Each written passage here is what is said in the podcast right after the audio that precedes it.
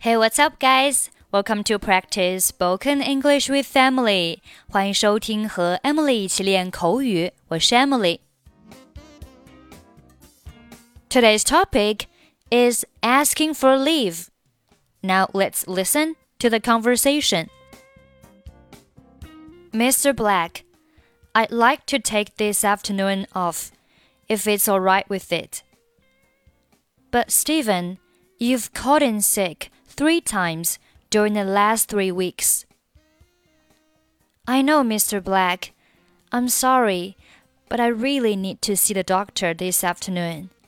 I feel dizzy and I can't concentrate on my work. All right then, but don't forget to bring a doctor's note tomorrow. Okay, thank you. Okay, let's take a look at the conversation. Mr. Black,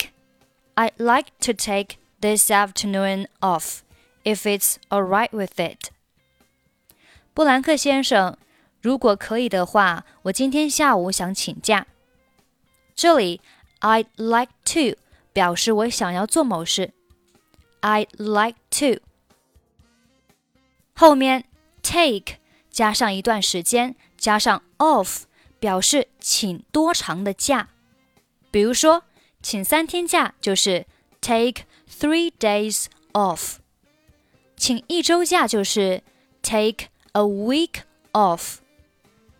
今天下午请假就是 take this afternoon off。后面 if it's alright with it 就是如果可以的话，如果没问题的话。下面 But Steven, you've caught in sick three times during the last three weeks. 但是史蒂芬，你前三周已经请了三次病假了。Call in sick 表示打电话请病假。Call in sick three times 就是三次。During 表示在什么期间。The last three weeks 就是上三个星期、前三周的意思。 I know, Mr. Black. 我知道，布兰克先生。I'm sorry. 我很抱歉。But I really need to see the doctor this afternoon. 但是今天下午我真的需要去看医生。See the doctor，去看医生。See the doctor. I feel dizzy. 我感觉头晕。And I can't concentrate on my work。我无法集中精力工作。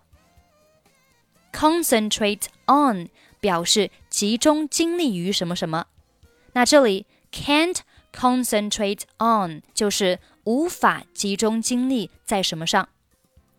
On my work 就是在我的工作上，我感觉头晕，工作无法集中。